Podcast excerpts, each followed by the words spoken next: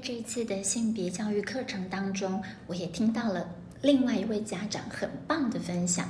这个妈妈她有两个孩子，两个都是男孩，大的男孩也是中学时期。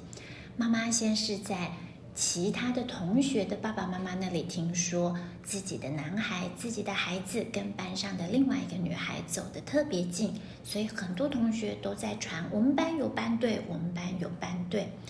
妈妈听了一阵子之后，她想，她需要跟这个男孩有更好的对话，更深入的对话。不过有个前提是，这个家庭已经在整个成长过程当中建立了很好的亲子聊天习惯，所以妈妈可以很自然的跟这个男孩有一个更深入的对谈。妈妈试着和这个男孩有一个这样的对话，她问男孩：“嗯，你和某某某是男女朋友吗？”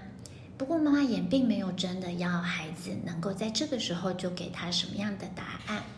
妈妈说，啊、呃，她只是很想要让这个男孩知道，嗯，他已经从同学或同学的爸爸妈妈那里都知道班上有一些人都在传言这样的一件事。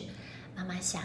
自己也曾经是女孩，所以想要让这个男孩知道，如果你真的是很喜欢这个女孩，那妈妈要鼓励你，你可以更大方的去告诉她，你欣赏她的是什么。这个妈妈跟男孩说：“我希望你要认真的思考，对方令你欣赏的是什么，你可以在心里先预备好这些台词。”妈妈说。当你准备好这样的台词的时候，当其他同学问到你，你也可以很自然的回答。比方说，你就是可以告诉同学，我非常欣赏某某某，因为我很喜欢我们在一起工作的时候，他总是很认真的付出，让我们的团队可以顺利的进行，这是我欣赏他的地方。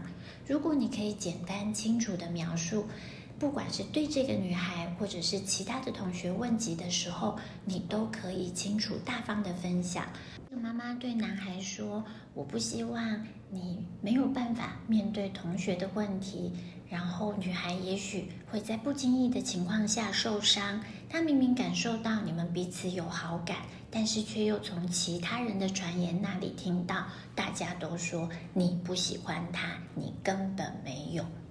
然后女孩又从其他人那里听到不是很正确的传言，说你根本没有喜欢他。那这样子原本单纯可以变得快乐的友谊，就变得复杂，蒙上一层灰尘了。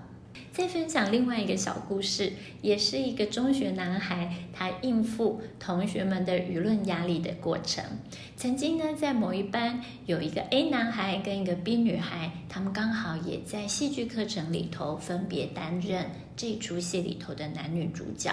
班上的同学凑热闹，想把他们凑成对，所以就经常传言他们是班对。也许这对男孩女孩，他们心里也有彼此的好感，但是这真的就是中学生成长过程一种彼此练习的历程。某一天，A 男孩跟 B 女孩他们在走廊上对话，恰好出现班上的啊、呃、C 男孩。C 男孩非常兴奋的经过他们之后，走进教室，大喊：“他们两个在说话，他们两个在说话耶！”好像其他人也都跟着兴奋起来，很想看看 A 男孩跟 B 女孩会不会发生什么事。这时候，A 男孩他很理性的走回教室，他也听到班上的一阵骚动，接着呢，他就对大家说。我不能对他说话吗？如果你们任何人想要来跟我说话，你们也可以来找我说话，我很愿意跟每个人说话。老师恰巧在旁边看见这个男孩很大方、很理性的解决了自己的困难情境。这些都是我们在性别教育课程里头分享的有趣小故事。